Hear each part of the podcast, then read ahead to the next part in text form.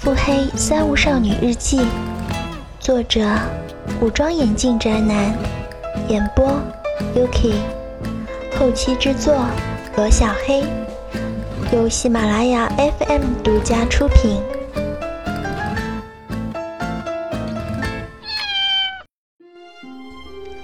第一百六十章，如果可以，我也天天哭。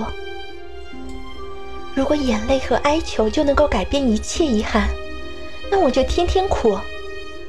回忆陈江五十四年夏天的那一晚，明明就是宵夜的妈妈跪在我家里求我去救救那个无辜的销售，不顾爸爸的劝阻，为了那份友情的依恋，我独自跑去了宵夜家。在经历了宵夜爸爸的一顿暴锤之后，宵夜向自己的亲生父亲举起了刀子。随后带来的就是整个萧家的没落，真是一场悲剧。现在在我手里的日记本，只有萧夜对我的愤怒，因为很简单的理由。可以从一开始说起，虽然日记里还是有所隐瞒，但是我轻易的就得出了接近真实的推论，因为我知道的信息比萧夜的多。由于萧夜爸爸望子成龙。使得宵夜始终生活在强烈的课业压力下，就是这种强大的精神压力，可怜的宵夜就染上了手淫的恶习。宵夜有对着我的内衣和校服手淫的习惯，我曾经看到过，但是没有说。经过过度频繁的手淫之后，可怜的没有经过性知识教育的宵夜，患上了阳痿早泄。那天。萧夜爷爷来的时候，估计爸爸一定是揭露了真相吧，所以萧夜爷爷才会给爸爸这么多的封口费，并且萧夜的爷爷把萧夜交给爸爸照顾，也是担心萧家会断子绝孙。在萧夜的文章中，却说成了爸爸利用我的美色，妄图萧家的家产。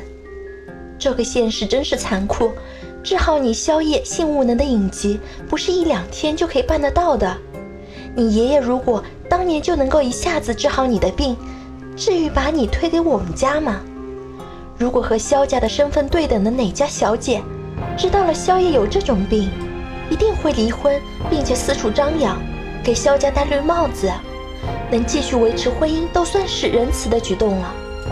凭借萧夜的个性，估计不是像现在一样黑化杀人，就是被流言蜚语逼得吃药跳楼，那个做到。天北省卫生厅副厅长的萧夜爷爷，才不是傻子呢，他才是最精明的人。如果按照萧夜的爷爷和爸爸当初约好的，萧夜继续在我家当养子和女婿，我长大之后嫁给他做妻子，有可能我也会不情愿的去当妈妈吧。至少我不会因为萧夜的隐疾而主动抛弃他。想到这里，不由得感叹。那老爷子可真的是精明呀！本来这些都是既定好了的。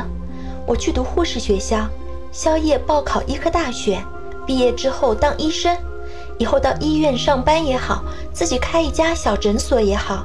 宵夜当医生，我做护士，甚至爸爸也可以做医院的护工。